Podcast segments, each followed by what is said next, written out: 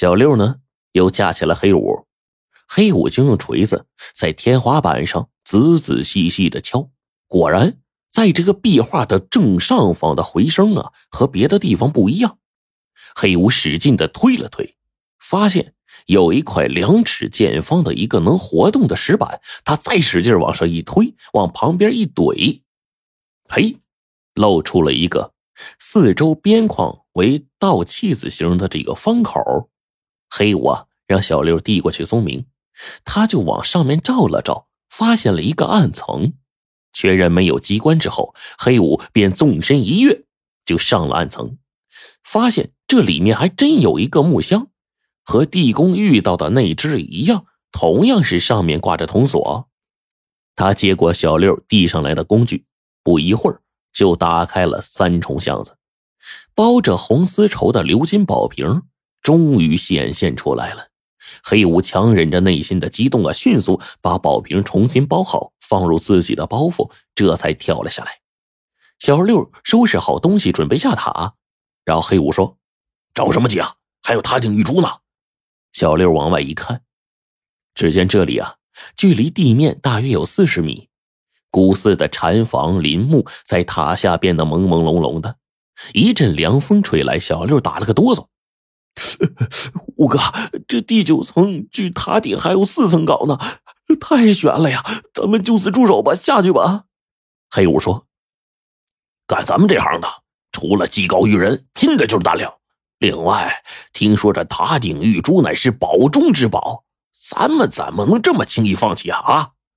小六就嘟囔着：“那那那这么高，咱怎么上啊？人太贪心，必遭祸患。你看。”这咱这个咱就见好就收吧。黑五就瞪了他一眼，哎，你要是怕危险怕报应，你现在回去，宝物啊你就别想了。说完，黑五从工具包袱里面掏出根绳子，这绳子的头上啊绑着一个铁锚。只见他把绳子向着塔顶甩去，使劲一拽，铁锚一滑落了下来。他又使劲甩了上去，用力拽了几下，嘿，这才挂牢了。黑五到底是老手了，拽着绳子跟猿猴似的，非常的轻巧，很快就爬上了十层的这个塔檐儿。然后呢，甩了甩绳子，示意小六啊也赶紧爬上来。无奈之下，小六只能是哆哆嗦嗦的就照做了。每层的塔檐儿由砖砌的这个叠色和上面的覆盖瓦组成，里面有尺把宽的平面。小六爬上来之后。黑五呢，再把铁锚套在上一层，挂牢之后爬上来，再让小六爬上来，如此反复，两个人就终于爬到了塔顶。黑五和小六站稳之后啊，抹了一把汗，定了定神。这个塔尖儿是八角攒尖式，八个角各挂一个铃铛，塔高风大，八个铃铛叮叮当当响个不停。真是塔上风铃，天外音。小六往下面一看，寺院全貌尽收眼底，树木连成片。平时高大的殿宇，此时看上去不过巴掌大，顿时觉得有点头晕目眩，赶紧把目光收回。在这塔顶中间设有八卦悬空铁刹，起着避雷的作用。黑武仔细的看着这个八卦铁刹，果然。在一人多高的铁刹正中，有一个碗口大的莲花宝座，上面镶嵌着一个婴儿拳头大小的玉珠。黑无喜出望外啊，急忙爬上了这个铁刹的底座，用手去掰这个玉珠，但哪能掰得动啊？这个时候，小六也赶上来，他们就拿着锤子、凿子，又敲又撬的，费了九牛二虎之力，终于取下了玉珠啊。黑五拿着玉珠看了又看，突然一屁股坐下来了，眼神直发愣。小六收好工具，叫黑五下塔。黑五就把玉珠递给了小六，说：“小六，这塔顶玉珠可是宝中之宝，来，你把它收好，你修房子时候啊用得着。”小六这一愣：“五五哥，怎怎么这么大方啊？不急，回去之后再说吧。”黑五不由分说的就把玉珠塞给了小六。然后挂好铁锚，从塔顶和小六拽着绳子，一层一层的就往下走。两个人很快下到了第九层。小六取下了肩上的绳子，正准备收拾包袱呢，不料黑五一个踢腿上来，把他踹的是踉跄倒地。小六还没起身，见黑五突然拔出了剑，不由分说的就向他刺去。小六本能的就往后躲，但是左臂已经被划了一下。他急忙从包袱里面抽出铁锤，厉声问道：“五哥，你这是干嘛？”黑五也不答话，只是挥剑又砍又刺。小六只得用铁锤来防范着。两人你来我往，挥剑抡锤，斗的是难以开交，打的是你死我活。毕竟黑五在塔顶地宫耗费了不少精力，再加上小六年轻力壮，功夫啊也比他略高一筹。黑五见到一时难以置小六于死地，便虚晃一剑，准备逃走。这个时候，小六听到嗖的一声，黑五身子一歪，扑倒在地上了。这小六正纳闷呢呀。楼梯后面就闪出了一个人影，小六定睛一看，谁？胖僧净空。原来呀，净空和尚早已心存歹念，想要独占宝物，但却苦于经验不足、智商不够，只能是借着护塔之名暗自钻营。他曾逼迫老方丈交出这个藏宝图，计划失败之后，他不惜杀人灭口，然后对外宣称老方丈啊。因病暴毙，散播古塔的神秘传说。那天见到黑五和小六深夜行动，净空就料到他们真正的目的了，然后按兵不动，假装被迷药迷晕了，再悄悄的跟着二人上塔，想要坐收渔翁之利。刚才趁着二人拼杀之时，他用毒镖伤了黑五，然后趁势抢过他身上装有宝物的包袱，就准备下塔逃窜了。说时迟，那时快，小六急忙从腰间抽出了九节鞭，上劈下挑，左抽右扫，直冲着净空和尚袭去。那和尚虽然有两下子拳脚，可是不敌小六的九节鞭。只见小六这个鞭子呀，边起边落，密不透风，动作一气呵成。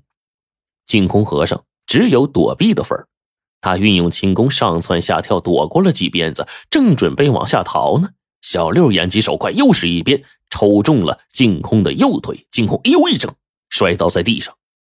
当他慌忙挣扎爬起来，又要外逃的时候，脚却被小六啊扔在地上的绳索给套住了，又是扑通一下来了个屁墩儿，头就咚的一下磕在了塔边之后就不动弹了，也不出声。小六提着九节鞭，警惕的走过来查看。只见和尚的脖颈处血流如注，嘴里是有出气没进气了。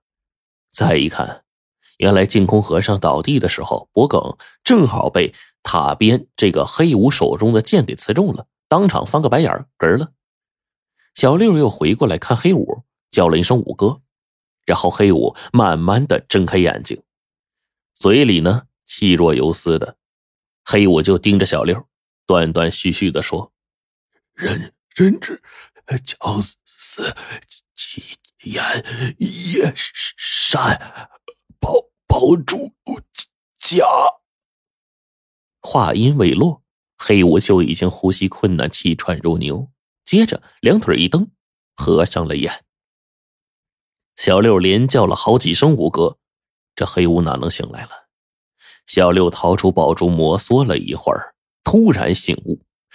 既然黑五看出宝珠的异样，却坚持要把它塞到自己的包袱，其实啊是栽赃。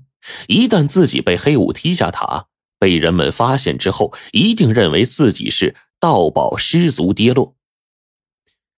想到这儿，小六就把塔顶玉珠放进黑五的口袋，叹了口气说：“哎，贪财忘义，人之大恶。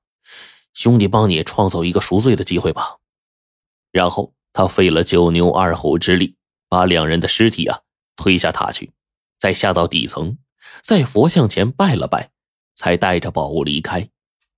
第二天，有人在塔前发现了两具尸体，顿时大惊，立刻报了官。衙役在黑屋口袋里面发现了玉珠，便交给了知府。知府这一看。是赫赫有名的塔顶玉珠啊！喜出望外，赶忙找来行家鉴定。但是，鉴定的结果让知府是大失所望。黑五判断的没错，这玉珠并不值钱，不过也不是假的。它其实啊，就是一颗普通的玉石。它之所以被人们传为宝珠，则是因为此塔建于宋代，历经了地震、风雨、雷电、战火等天灾人祸，仍然矗立不倒。特别是塔顶的那个铁煞，竟然毫发未损。人们就传言说是铁煞上镶嵌着玉珠，是一颗宝珠，是镇塔之宝。再加上这玉珠啊，吸收日月之精华，承风雪之滋润，得宝地之灵气，越发的晶莹剔透。除了白天在阳光下闪闪发光之外，夜里啊，到了月到中天之时，那是熠熠生辉呀。于是，人们就认为说，塔顶玉珠是能够保一方平安。又万民安康的镇塔之宝，一时间城里面是吵得沸沸扬扬。人们都说黑五和净空和尚肯定是因为盗塔触犯了佛威，受惩罚而死。人们也都知道了，那个塔顶玉珠只不过是一颗普通的玉石。看来塔中藏有珍宝啊，只是人们的传言而已。从此这里少了许多的盗塔之贼。后来呢，多宝佛塔边上多了几个赈灾亭，里面全天供应免费的馒头和粥食，还分发一些衣被给受灾的百姓。没人知道是哪个大善人在背后行善呢？只看到赈灾亭里面除了寺院的和尚之外，还有一个瘦瘦的俗家人在帮忙，人们都亲切的称呼他为小六。原来。地震之后，朝廷赈灾无力，小六呢也不忍灾民相继病死和饿死，便生出了用古塔珍宝赈灾的念头。他就向知府提出了请求。知府虽然同意小六取宝，但是要求暗中取宝，而且宝物必须二人平分。跟这样不管百姓死活的官老爷混，那能有什么前途啊？小六一怒之下辞去公差。回到家乡，打算自行古塔取宝换银赈灾。不过呢，他也知道，凭着一己之力肯定无法完成取宝计划。于是啊，他就将这个古塔有四宝的小道消息散播出去，不怕江湖老道不上钩。哎，果然他就遇上了黑五。再后来，小六将这三件宝物在典当铺换成了银票之后。购置了米粮衣物，运到了万佛寺赈灾。多天的忙碌让小六啊消瘦了许多。到了一天晚上，他做了一个梦，梦中佛祖就对他说：“说登塔取宝撞神灵，用作赈灾最可容。为汝剃度净六根，故似是佛了余生。”不久之后。万佛寺就多了一位了却尘缘、潜心佛事的僧人，他就是小六。那至于塔顶的玉珠，知府既然知道玉珠并非是宝珠，就完璧归赵，把宝珠送还给了寺里。小六呢，就挑了一个良辰吉日，香汤沐浴、素斋净身，然后焚香祭拜之后，亲自登塔将玉珠重归原处。